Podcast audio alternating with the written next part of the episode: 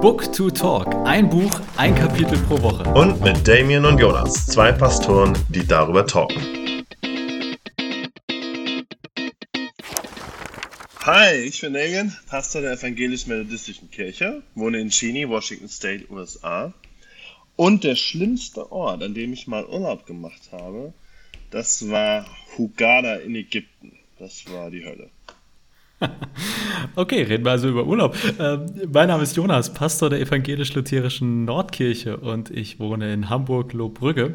Und der schlimmste Ort, an dem ich einmal Urlaub gemacht habe, das war ein Hostel in Marokko. Da waren Trixie, meine Frau und ich, also wirklich vielleicht eine Viertelstunde und dann sind wir einfach wieder gegangen. Das war nichts, äh, kein Standard erfüllt, den wir uns erhofft hatten. Aber Marokko an sich war schön, oder? Marokko war mega schön, aber das war, äh, das war bei Airbnb und das hat, glaube ich, 7 Euro die Nacht gekostet und das war, ähm, das war auch schon zu wenig. Ich glaube, es war sogar mit Frühstück. Also es hätte, man hätte drauf kommen können. Das war sprichwörtlich auch die Hölle. Ja, oh Mann. Ja, aber da ist immer manchmal der Geiz kommt da an einem durch. Ich, ich kenne das. Ich war einmal in Stockholm in so einem Hostel, fällt mir gerade ein, wo du sagst. Auf Airbnb sah das aber gut aus und war mit am günstigsten. Und dann war ich da drin, es war im Keller, es war stinkig, da waren lauter Typen, da stand Schild in der Dusche drin. Ähm, bitte hier nicht hinpinkeln. Und ich dachte schon so, okay, wenn du solche Schilder brauchst, dann, okay, ciao, gute Nacht, Marie. Äh. Ja, aber wir sind dann, wir sind dann wirklich raus und wir hatten dann keine Buchung und äh, haben dann geguckt, irgendwas in der Nähe und haben da was Schönes gefunden, was auch nicht so teuer war. Die mussten aber extra für uns aufmachen. Wir waren die einzigen Gäste, also wir waren so in einer krassen Nebensaison im Winter da. Und äh, die haben dann für uns aufgemacht und am nächsten Tag haben die Frühstück gemacht, aber gefühlt, als wäre das ganze Hotel voll gewesen. Also es hätten auch zehn Leute essen können. Und das war der Tag unseres Rückfluges. Und die haben nicht nur viel gemacht, sondern anscheinend auch irgendwas nicht so gut gemacht. Auf jeden Fall kam dann der so richtig der Magen-Darm und Durchfall. Äh, und also Trixie hat es durchgehalten bis zu Hause. Und bei mir kam es dann zu, also ein bisschen später, aber das also es war nicht nur das Hostel, es war auch noch der danach, es wurde nicht besser. Oh, scheiße. Ja, scheiße. Was sind das Wortes? oh Mann, ey. Naja, aber ich habe mir gedacht, ähm, wir hauen mal einen Random Fact raus, du hast gut pariert. Ähm, der passt nämlich ganz gut. Ja. ja, vielleicht kann es ja was Dauerhaftes werden. Ähm, und zwar ja, geht es ja heute um das zweite Kapitel Hölle. Und deswegen einmal ähm, den Urlaubsort, der zur Hölle wurde. Und ich hatte ja Hugada genannt in Ägypten. Das war, ich glaube, da war, es war 99, bin mir nicht hundertprozentig sicher. 99 war ich da, da war ich 10. Du auch, oder? Darüber möchte ich nicht sprechen, wie alt wir sind, Damien. äh, und da war auf jeden Fall waren wir da in einem der neuesten Hotels. Also das Hotel an sich war schön, aber direkt neben dran war auf der einen Seite eine Baustelle noch, wo andere Hotels gebaut wurden und auf der anderen Seite war eine riesen Müllhalde direkt am Meer. Und dann konntest du dann, wenn du am Strand lagst und hast so rausgeguckt und nach rechts geguckt, hast du gesehen, wie Hotelangestellte die Müllsäcke genommen haben und haben die ins Meer geschmissen, ne? ich sollte nicht lachen. Ja, aber dann, jetzt wunderst du dich nicht mehr über die Debatten, die wir heute führen, wo der ganze Müll im Meer herkommt, wenn die solche Scheiße die ganze Zeit gemacht haben, ne? Ja, also, aber das war euer Müll wahrscheinlich vom Hotel. Also du nee, es war von dem, also von allen, ja, von der ganzen was da alles so war. Heute ist es, glaube ich, bestimmt wunderschön da, weil es war gerade so ein Neuanbau. Meine Mutter hat damals in so einem Reiseunternehmen gearbeitet. Und wir haben halt quasi so, wir haben es sehr, sehr günstig gekriegt, so als Testleute sozusagen. Ja, jetzt weißt ähm, du auch warum. aber, aber immerhin, das ist nachher das Kamelreiten in der Wüste und so ein Kram, das war witzig, aber das war echt, also ne, nicht so geil. Ich bin jetzt sehr gespannt, wenn wir über Hölle reden. Jetzt habe ich von dir schon Hölle als schlechtester Urlaubsort. Äh, jetzt hast du schon Hölle mit Müllhalde. Also äh, nebenan. Also ich sehe da einige Anknüpfungspunkte für unsere, für, für uns hier heute. Ja, das stimmt. Also lass uns mal starten mit dem zweiten Kapitel. So, also, zweites Kapitel. Hölle. Wagen wir uns mal rein. Ich habe ich hab jetzt extra, dadurch, dass ich ja ein bisschen das heute moderieren darf, ich wollte ja so ein paar Höllenwitze noch einbauen, aber das war mir dann doch zu heiß. ähm, okay. Ah, ist ähm, spät geworden. Ja, auf jeden Fall. Also wenn man zwei Kapitel, wer es gelesen hat von euch, vielleicht hat ja jemand das schon mal mit vorab mitgelesen sozusagen, dann sehen wir, dass der Tony und der Shane, die ja in einem Dialog über das äh, über bestimmte Themen in dem Buch sprechen. Die packen da ein paar heiße Eisen an. Ähm, Wenn das Allversöhnung. das war schon, das war schon. Also. Ähm, Thema Allversöhnung, da kommen wir vielleicht auch nochmal kurz drauf, was das eigentlich ist. Jesu Worte über die Hölle werden angeguckt. Wer kommt eigentlich in den Himmel und wer in die Hölle? Und ist Jesus der einzige Weg, ähm, um nicht in der Hölle zu landen, sozusagen? Das waren so ein bisschen so die Schwerpunktthemen. Aber ich habe jetzt mal eine Frage direkt an dich, Jonas. Du bist ja auch Pastor und predigst regelmäßig. Ja. Oder? Ja. Ja, sogar quasi jeden Sonntag, weil ich der einzige Pastor in der Gemeinde bin. Also wenn ich nicht gerade im Urlaub bin oder Corona habe, dann äh, ja, stehe ich da am Sonntag. Ja, das kenne ich auch. Ich hatte, ich habe ja gerade Corona, aber ähm, am Sonntag war mein predigtfreier Sonntag und da war eh jemand anderes eingeteilt. Das war schon mal ganz gut. Ja. Ja, hat der Herr es gut gemeint. ähm, so, nee, ebenfalls wollte ich dich fragen, wie oft predigst du in einem normalen Kirchenjahr über die Hölle? Gar nicht. Gar nicht, gar nicht. Nee, also jetzt, also dass die Hölle das Thema ist, äh, nee. Ich habe eine Höllenpredigt, das, äh, also ich habe einmal über die Hölle gepredigt und äh, so, die könnte ich rauskramen. Aber ähm, ich glaube, in so einem normalen Jahr, nee. Nee, kann ich glaube ich so sagen, gar nicht. Äh, Gibt es einen Grund dafür? Ähm, naja, einerseits, wenn man in der Landeskirche wie, wie ich ist, dann ist erstmal ja für jeden Sonntag so ein Predigtext vorgeschlagen. Und das hat ja irgendjemand ausgewählt und ich glaube, die haben einfach keine Höllentexte ausgewählt. ich weiß es nicht, aber da ist ja schon mal eine Vorauswahl. Da, halt, da halte ich mich aber nur so alle zwei Wochen dran und äh, dann am Wechsel mache ich irgendwas Thematisches oder, oder Predigtserien. Mhm. Und ich glaube, da ist mir die Hölle immer zu negativ. Also ich kann ja nicht, also wer geht denn zum Gottesdienst, wenn ich draufschreibe und heute geht es um die Hölle? Also weiß ich auch nicht. Ähm, oh, ich glaube, da würden ein paar bestimmte Menschen kommen. Ja, ein paar bestimmte. Nee, ähm, und ich, ich habe auch, also ich will jetzt nicht zu viel vorwegnehmen, ich weiß ja nicht, was du hier vorbereitet hast, aber ich finde es auch ein zu kleines Thema in der Bibel. Also, dass äh, Jesus hat irgendwie elfmal über die Hölle, also es gibt elf äh, Punkte, Sätze, wie auch immer, wo Jesus das Wort Hölle in Anführungszeichen in, in den Mund nimmt. Und das ist halt echt wenig und ähm, das kam ja auch im Kapitel vor in, mit wem genau. er eigentlich darüber spricht. Und deswegen finde ich es auch relativ unpassend für eine normale Predigt. Also es als Schwerpunkt zu machen. Genau, also das wäre jetzt auch so, glaube ich, ich versuche auch das zu, zu beantworten. Ähm, ich habe nämlich mal die Arbeit gemacht, um nochmal nachzuschauen, wie oft Hölle eigentlich in der Bibel vorkommt. Und dann kommt da auch die Frage dann immer mehr auf, gibt es überhaupt eine Hölle, so wie wir sie uns meistens heutzutage vorstellen? Man hat ja so Assoziationen, wenn man sagt Hölle. Ne?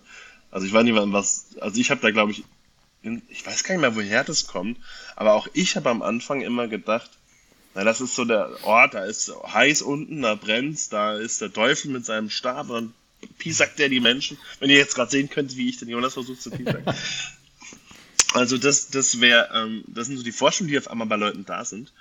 Ähm, und ich habe da mal geguckt, also für Hölle gibt's, jetzt, jetzt wird es ein bisschen nerdy, aber ich finde das nochmal gar nicht so verkehrt. Wir wollen ja auch ein bisschen, ne? Ja. Auf, auf, wie sagt man, aufklären, erleuchten. Gibt oh, es eigentlich klassisch. ja, Aufklärung ist immer gut. Ähm, für Hölle gibt es klassisch zwei Wörter. Und im Alten Testament ist das Wort Sheol. Und es kommt sage und schreibe doch 70 Mal vor im Alten Testament. Ähm, aber das, das war mir jetzt auch nicht so bewusst. Das eigentlich nur in 35, sagen wir mal, also in ungefähr die Hälfte der Übersetzungen wird wirklich das dann so mit Hölle übersetzt oder mit was ähnlichem. Und im Neuen Testament hast du eigentlich ja schon gesagt, es ist nur elfmal und das ist eigentlich dann, wenn Jesus es benutzt. Ja. Ähm, und selbst im, ich, ich, ja, ja. Ich, ich weiß jetzt nicht, äh, ne? ich habe mich ja heute nicht vorbereitet, sondern du. Äh, wolltest du noch was zu diesem Wort Hölle sagen, was Jesus dann da benutzt? Mhm. Okay. Ja, dann hauen wir Aber das kannst, das kannst du ja machen, wenn du bist ja, ja da, bist ja auch Pastor. Ich bin ja Experte, ich habe ja eine Predigt zur Hölle. Na, ich finde, also äh, mein Wissen fußt da tatsächlich auf äh, eigentlich nur zwei Büchern, wenn man äh, so will, aber ich gebe das mal wieder, was ich da gelesen habe. Und im Griechischen steht dort das Wort Gehenna wo wir im Deutschen Hölle übersetzen. Und das war, soweit ich gelesen habe, eben quasi die Müllverbrennungsanlage vor Jerusalem. Also ein Tal, wo man irgendwie halt den ganzen Scheiß hingeworfen hat und wo dann auch die wilden Tiere waren und halt noch versucht haben, finden sie was zu essen und da könnte so ein bisschen der Ursprung herkommen, was du eben meintest.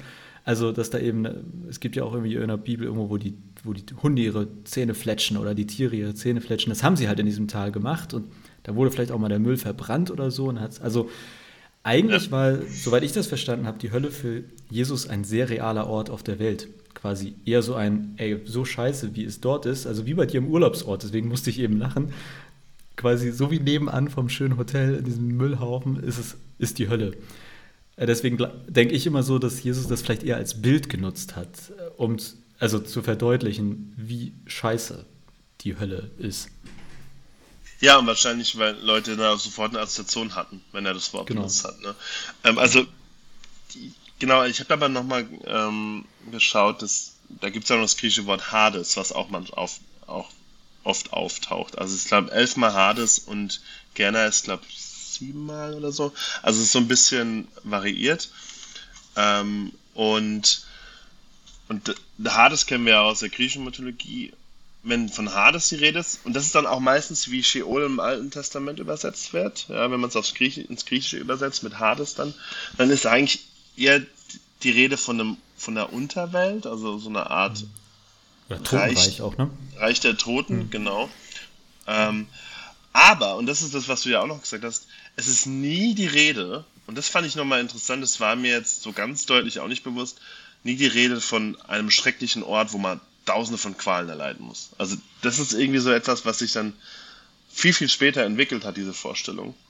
Aber es ist, genau, wenn Jesus wahrscheinlich, so können wir von ausgehen, von, von, von dieser, von der Hölle geredet hat, dann meint er wahrscheinlich dieses Tal, wovon du sprachst, oder die Müllkippe in Ägypten. Ähm, und, oder es wird dann teilweise in anderen Zusammenhängen von der Unterwelt gesprochen. Also, und, und da muss man, glaube ich, sagen, und da kommen wir jetzt der Sache schon näher, ähm, was können wir Welcher mit Sache? Ja, was, was ist denn die Hölle? Was, was ist ja. denn die Hölle? Ähm, der Ort, wo die Toten sind, wurde ja auch im hebräischen Sinne so verstanden als da, wo Gott nicht ist. Weil Gott ist ja ein Gott der Lebenden, der ist nicht bei den Toten. Also man ist dann getrennt von Gott und deswegen ist das so ein Ort, wo man nicht hin will oder wo, man, wo es schlimm ist.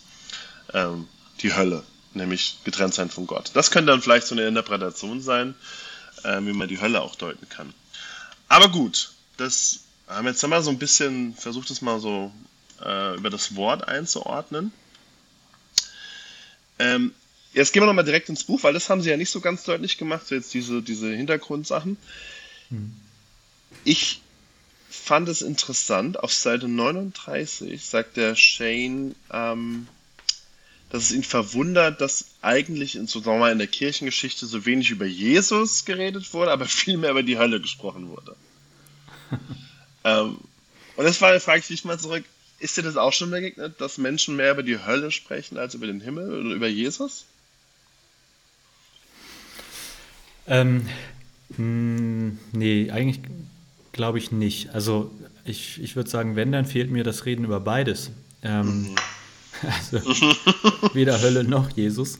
Aber ich glaube, ich, ich kann mir schon vorstellen, was Sie meinen oder so, so, und kennen vielleicht auch ein, zwei Gemeinden, wo ich sagen würde, da war es vielleicht ähnlich, wenn mehr gedroht wird, als eingeladen wird.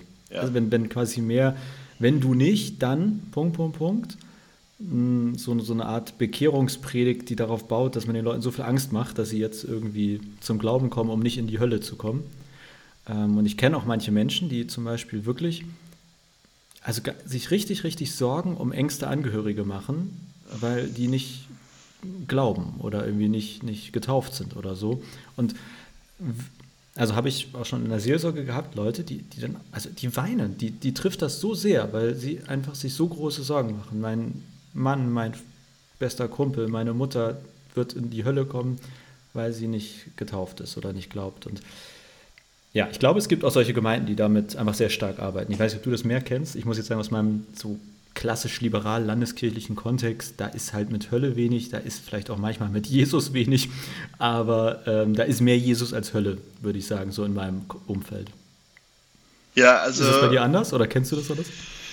Ähm, also in der methodistischen Kirche jetzt auch nicht so, ähm, was ich aber doch auch, weil ich doch immer wieder viel, viele Gottesdienste oder Predigten in den USA geguckt habe von Leuten, die ich sehr schätze. wo doch relativ häufig, sag ich jetzt mal, äh, nicht das Thema Hölle oder Teufel, das wird manchmal auch ein bisschen so zusammen verstanden, äh, Thema ist, aber es kommt irgendwie fast immer mit vor. Und das fand ich mhm. interessant. Dass es immer so eine Randbemerkung ist oder so. Wir wollen doch auf dem rechten Weg bleiben, damit wir nicht abkommen und vielleicht wo landen, wo wir nicht hinwollen. Oder da kommt dann so, ähm, naja, ihr wisst ja, der Teufel versucht euch immer wieder und äh, will euch in sein Reich holen. Und das sind dann so Andeutungen, die immer wieder ein Thema sind, die bei uns so oft nicht, eigentlich nicht vorkommen, finde ich. Ähm, das finde ich ah. ist ja immer noch eine. Sorry. Nee, genau, ja. Eine ganz andere Sache, so mh, diese Personalisierung des Teufels. Also da muss ich sagen, kann ich richtig wenig mit anfangen. Wenn, also Versuchung des Teufels äh, oder Anfechtung oder wie auch immer man das nennt, ich, also ich habe irgendwie nicht so eine Vorstellung, dass da, also wie so eine Person ist, die irgendwie keine Ahnung, sich einen Plan macht und sagt, so, jetzt, jetzt versuche ich mal den, jetzt lasse ich mal irgendwas Schlechtes geschehen. Das basiert ja, also Buch Hiob, Altes Testament, irgendwie Teufel ganz präsent, Gott und Teufel wetten quasi. Äh, Gott sagt, egal was du mit Hiob machst, der wird an mich glauben und Teufel sagt, Challenge accepted. Und das, das ist ja eine super personale Vorstellung irgendwie. Ja.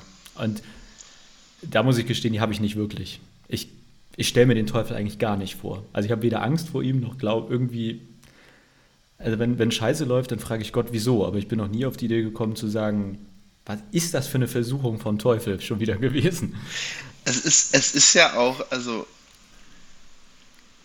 die, die, Menschen, sag ich jetzt mal, also ich bin da jetzt auch nicht so dabei, dass ich jetzt so an den personifizierten Teufel denke. Ich, ich glaube, es, es kann manchen helfen zu sagen, ich nenne jetzt einfach das Böse, was ich erlebe, irgendwie gebe ich einen Namen, wenn man das braucht. Ich bin da jetzt auch nicht der Fan von und kann das auch wahrscheinlich theologisch, historisch, kritisch erklären, warum ich das nicht so sehe. Ähm, aber was ich doch immer wieder erlebe, ist witzig, Leute, die wirklich den Teufel benennen als jemand, der sie versucht, ähm, dass sie gleichzeitig aber auch oft sagen, wenn Türen zugehen oder dann stirbt ein Kind, das habe ich jetzt auch schon mal erlebt in der Seelsorge, und dann sagt derjenige zu mir, ja, Gott gibt und Gott nimmt. Hm. Und dann denke ich so, hä, aber wie, wie, wie passt es in dein Weltbild, wenn auf der einen Seite kann Gott beides, ist sozusagen der Böse und der Gute, und dann ist es doch manchmal der Teufel, der, der das Problem ist, der mich versucht und der mir Steine in den Weg legt und so weiter. Und dann ist aber wieder Gott, der mich wachsen lässt an den Hindernissen, die er mir in den Weg geworfen hat. Und dann denke ich immer so, hä? Also wann passt, also wann willst du welche Schublade? damit das funktioniert. Ja. ja.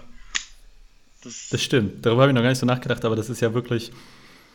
Also, ich finde dieses, der, der Herr hat es gegeben, der Herr hat es genommen, das finde ich auch super schwierig. Also, mhm. jetzt ganz unabhängig von Teufel oder nicht. Also, wenn ein Kind stirbt und jemand sagt mir, also, das sagen dann ja hoffentlich auch näher betroffen, aber egal wer, der Herr hat es gegeben, der hat es genommen. Irgendwie ist das eine krass tiefe, ein krass tiefer Glaube, ein mhm. krassestes Vertrauen, aber also das weiß ich nicht, ob ich das hätte. Ich glaube, ich würde sagen, ey, jetzt mal ganz im Ernst, äh, mein lieber Herr Gott, ähm, das ist scheiße. so, das finde ich nicht in Ordnung. Ja, ähm, ja also ich, ich denke halt, die, die, die Idee dahinter ist, das äh, ertragbar zu machen. Dadurch, dass man so ein tiefes Gottvertrauen hat und sagt, okay, es muss einen Grund haben, Gott hat es gemacht und das werde ich dann erfahren, wenn ich sterbe. Und das ist ja. dann, damit das ist dann, ich will es fast schon sagen, verdrängen, aber es ist die, der Weg, damit vielleicht gut umgehen zu können. Und ähm, aber ich sage dann auch immer, auch ich finde es gefährlich, wenn die Leute es für sich selber so sagen und so glauben wollen. Okay. Aber sobald sie das übertragen und das an anderen sagen, die sowas erleben, da hört es dann der Spaß ganz auf, weil das ist dann eine ganz andere Dimension. Ist, also thematisch trifft dich jetzt ein bisschen ab, aber am Ende ist ja immer die Frage für mich, muss in allem Sinn gesehen werden. Und genau. ich, ich, erlebe sozusagen auch viele Christinnen, die sagen, alles ist, Gott hat einen Plan und irgendwie alles hat einen Sinn. Ich erkenne es vielleicht jetzt noch nicht, aber später. Und das, da bin ich immer ein bisschen skeptisch. So, da denke ich mir, das, das hakt irgendwo. Man muss ja nicht immer gleich jetzt also irgendwie sowas wie ja. Holocaust rausholen. Aber ja. jetzt mal mit so großen Dingen denke ich mir, nein, ihr könnt doch nicht ernsthaft behaupten, egal aus welcher Entfernung ich auf diese Scheiße gucke, ist Nein, das hatte keinen Sinn. Ähm, so, also ne, so bei Kleinigkeiten, wenn ich mein, ich will jetzt nicht schlecht reden, wenn ich meinen Job verliere oder wenn ne, so eine Beziehung zu Ende geht, da könnte man sagen, okay, im Nachhinein sagt man, ich bin dran gewachsen oder sowas. Aber ich finde, es gibt Dinge, da würde ich sagen, nee, so nicht. Aber das führt weit weg von der Hölle. Ja, genau, es führt weit weg von der Hölle, aber Hölle. genau, ich, ich, ich glaube, die. Vielleicht noch ein Schlusswort würde ich, würd ich gerne noch dazu sagen, ist, ähm, am Beispiel der Josef-Geschichte, ähm, mit denen, wo die Brüder den Jungen in den Brunnen werfen, äh, da gibt es immer so zwei Haltungen. Die einen sagen, ja, das hat Gott so geplant, der musste das auch erleiden, damit er dran wächst und deswegen haben sie ihn reingeschmissen, verkauft und dann am Ende hat er ja die Hungersnot sozusagen abgewendet. Äh, und die andere Idee ist, äh, das hat mal ein Professor gesagt, dass Gott schreibt auf krummen Linien gerade. Ähm, das heißt, das war nicht geplant, dass der da reinfällt und dass der, der war einfach ein kleines Arschloch, wenn er so rumläuft und sagt, haha, ich bin der, tolle Josef.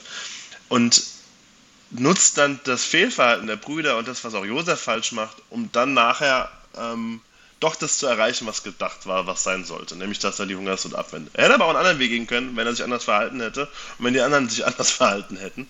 Aber der freie Wille spielt ja doch eine Rolle und das finde ich zumindest auch wichtig. Also, wenn ich ja, also, was ich meine, dass quasi der unterschiedliche Gedanke ist nicht, Gott verursacht Leid, damit was entsteht, sondern Gott sieht das Leid und kann was daraus entstehen lassen. Und das ist, das ist für mich mein Glaube, der mir auch Hoffnung gibt, dass ich, weil es so scheiße ist, ich weiß, mit Gottes Hilfe kann was Gutes daraus entstehen, aber er hat es nicht verursacht. Damit, und ich stecke nicht wegen ihm in der Scheiße, ja. sondern weil ich eine Fehlentscheidung getroffen habe. Punkt.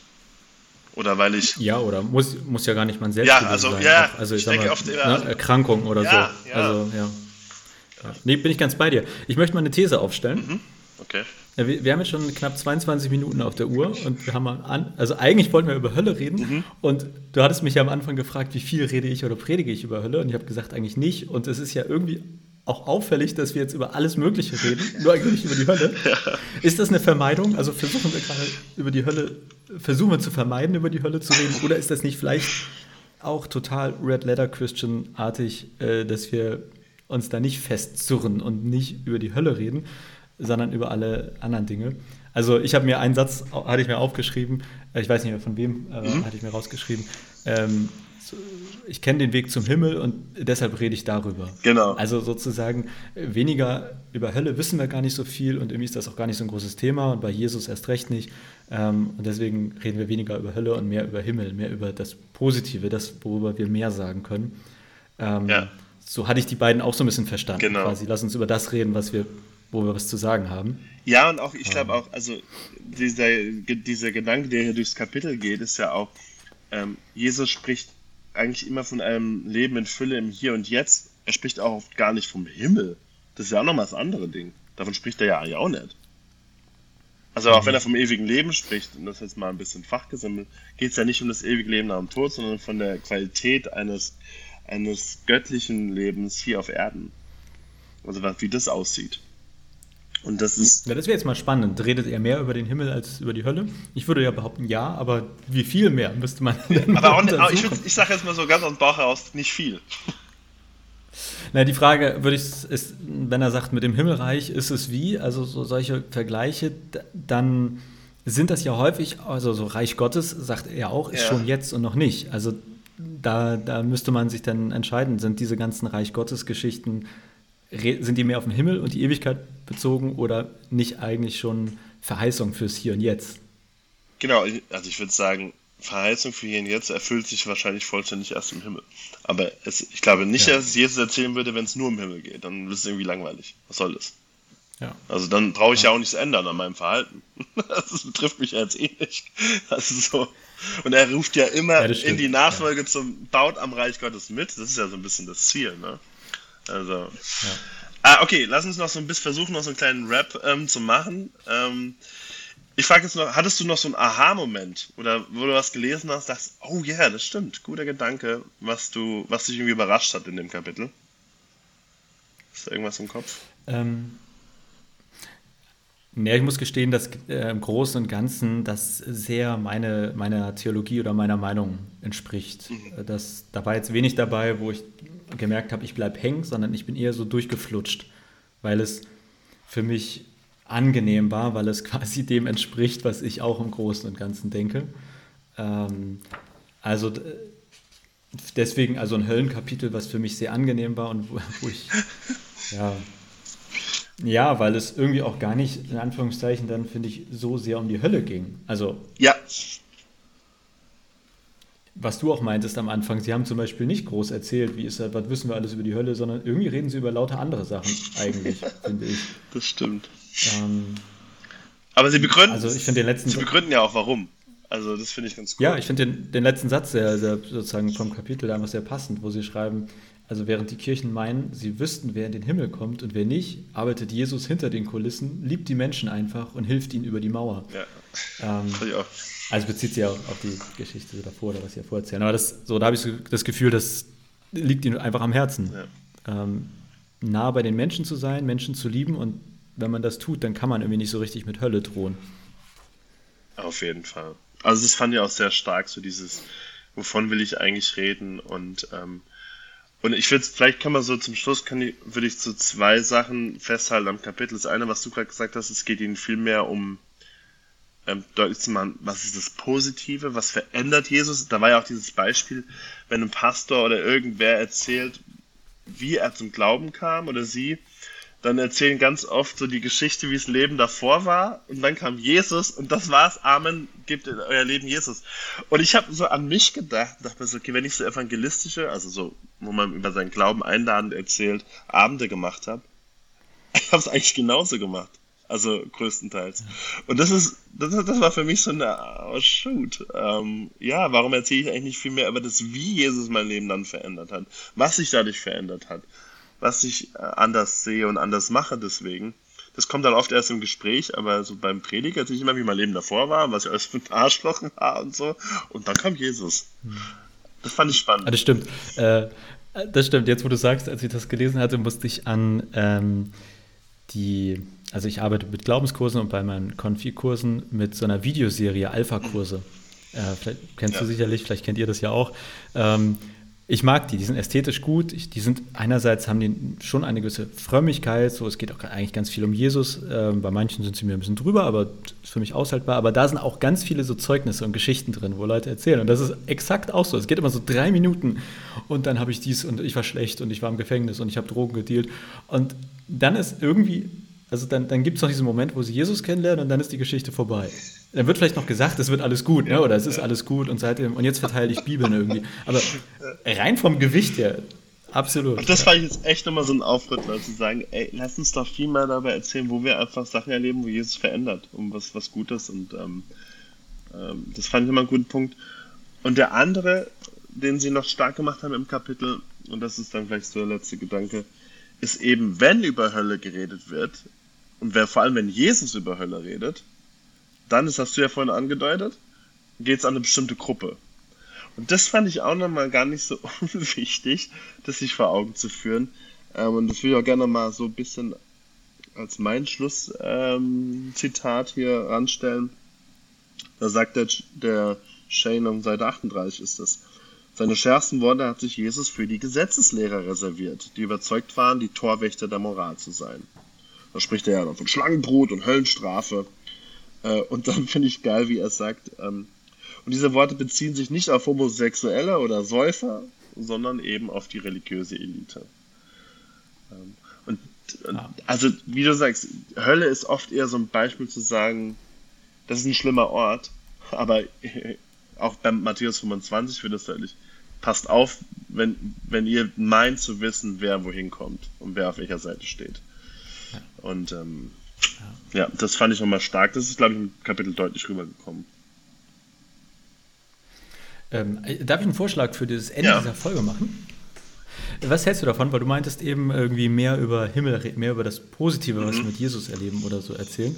Äh, wollen wir damit schließen? Ähm, ja. Also, wenn wir beide vielleicht in aller Kürze irgendwie so eine Sache sagen, wo, sagen wir, was, was hat Jesus positiv bei uns verändert oder was, was ist positiv? Mhm. Und äh, vielleicht habt ihr ja, die ihr zuhört, auch Bock, uns danach einfach zu schreiben oder ähm, mitzuteilen, wo ihr sagt, hey, das ist was, was Cooles in meinem Glauben oder in, in, meinem, in meinem Leben mit Jesus. Ja. Ähm, und wir improvisieren jetzt ganz schnell, also uns fällt bestimmt hoffentlich was ein. Wenn nicht, dann machen wir jetzt eine halbe Stunde Pause und schneiden das hinterher zusammen. Das wäre natürlich auch eine Option. nee, aber. Ja, also in aller Kürze, was, wo würdest du sagen, da hat Jesus oder irgendwie positiv in deinem Leben was verändert? Also, ein Punkt, den, der für mich bis heute sehr stark ist, ist, dass ich, bevor ich Jesus noch nicht so kannte, mich selber nicht so gemocht habe. Also ich war einfach komisch. Und ich habe dann durch andere erlebt, was es heißt, wenn Gott einen bedingungslos annimmt, also dass ich mir diese Liebe nicht verdienen kann. Und das ist etwas, was nachhaltig mein Leben verändert hat, dass ich gemerkt habe, ich bin von Gott geliebt, so wie ich bin, auch wenn ich manchmal irgendwie ziemlich scheiße zu anderen sein kann. Ähm, und das aber dann hat mich so verändert, nicht nur, dass ich mich selber annehmen kann, sondern dass ich Menschen, die mich nerven oder wo ich dann so denke, boah, die sind komisch oder irgendwie, da habe ich so mein erster Impuls ist, ich will mit denen eigentlich gar nicht reden. äh, kommt dann der andere Impuls und sagt, hey, Jesus würde direkt zu denen gehen, nicht zu den die du cool findest und die du magst. Ähm, mhm. Und das versuche ich dann meistens auch nachzugeben, diesen Impuls, und erlebe, wie, wie, wie wertvoll es für die Menschen ist, für mich selber auch. Und das ist etwas, was mich echt begleitet, Menschen mit anderen Augen zu sehen ähm, und ihnen Liebe entgegenzubringen, auch wenn sie mir im ersten Augenblick nicht so sympathisch und liebevoll erscheinen. So. Cool. Jetzt habe ich hoffentlich mehr über den zweiten Teil ja. geredet als über den ersten. Aber den musste ich kurz einführen, damit, warum sich das positiv ja, ja. verändert hat. Ja. bei mir ist gar nicht so ein, so ein Vorher-Nachher, weil ich irgendwie, ähm, also es gibt für mich nicht so, so ein sowas vorher, sowas früher, aber ich, äh, was ich sagen kann, was ich immer wieder merke, je schlechter es mir geht, je trauriger ich bin, desto je beschissener irgendwie die Situation ist, desto gestärkter und getragener fühle ich mich, wenn ich dann bete und Gott wirklich den ganzen Mist so hinwerfe. Also ähm, ja, je, je, auswegsloser oder je dunkler es irgendwie so für mich in der Situation wirkt, ähm, ich würde sagen, zum Glück ist bislang immer so, dass ich mich dann irgendwie regelrecht zu Gott hingezogen fühle und irgendwie wirklich einfach viel bete und merke, wie das wie so ein bisschen aus mir rausgezogen wird, quasi diese Negativität oder ähm, wie ich es man sagt das immer so ablegen, aber das spüre ich dann auch wirklich, dass es irgendwie mich nicht mehr so sehr belastet. Ist manchmal am nächsten Tag wieder da. Aber da muss ich es halt wieder ablegen. Also sozusagen so, ähm, da merke ich schon, dass mir das extrem gut tut. Und eine Sache, wo ich mich immer wieder von Jesus herausgefordert fühle, ist äh, so ein bisschen in die Richtung, was du meintest, wenn ich in der Stadt unterwegs bin und Leute sehe, die betteln, die arm sind, die. Ich finde, also da denke ich immer wieder, jetzt reiß dich mal zusammen, Jonas, und sei mal ein bisschen mehr wie Jesus äh, und, und geh nicht einfach zum nächsten Bus. Du kannst auch einen später nehmen, sondern und sei es nur fünf Minuten mal Zeit nehmen für, für den, der hier sitzt. Äh, das, in 90 Prozent der Fälle, in 95 Prozent der Fälle mache ich das nicht so. Aber da merke ich, dass Jesus jemand ist, der mich positiv herausfordert und zumindest ab und zu mich dazu bringt, quasi in Anführungszeichen besserer Mensch, glaube ich, zu sein. Ähm, ja, das sind so zwei, zwei Dinge. Ja, cool. Also also bei mir geht es gerade ratlos und fallen mir noch ein paar andere Sachen ein, die sich da verändert haben. Ja, das müssen wir in die nächsten Folgen packen, genau. weil wir sind schon quasi, also die Leute müssen schon Zuschlag zahlen wegen okay, Überlänge. Gut, dann würde ich sagen, spannendes Thema, Diana. Wir haben es gut im Schiff. Und ähm, die Frage, ist Jesus der einzige Weg, wird wahrscheinlich in der nächsten Folge ein bisschen eine Rolle spielen nochmal. Also da gehen wir ja ja. bewegen wir uns nämlich in eine andere Religion, in ein anderes Kapitel, nämlich Kapitel 3. Da geht es um was, Jonas? Es geht um den Islam. Und äh, ich werde euch nicht nur was vom Islam äh, quasi erzählen, sondern auch von einem Buch, einem anderen Buch, was ich vor kurzem gelesen habe. Das werde ich euch empfehlen. Und es ist von einem Moslem geschrieben und das ist eines der besten Bücher, was ich vielleicht seit langem oder überhaupt gelesen habe. Ähm, keine Sorge, ich werde nicht konvertieren, aber ähm, wir bauen uns übrigens auch gerade so eine Kaba auf der Empore, aber das erzähle ich nächste, nächste Woche oder nächsten Folge. Äh, ich freue mich auf jeden okay, Fall. Okay, jetzt, bin, jetzt, Und, jetzt bin ich auch ähm, gespannt, ja. ey. Also. Ja, also es geht um den Islam und Kapitel 3 werden wir uns gemeinsam anschauen. Alles klar, macht's gut, bis dann. Dieser Podcast ist ein Teil von Yeet, dem evangelischen Content-Netzwerk.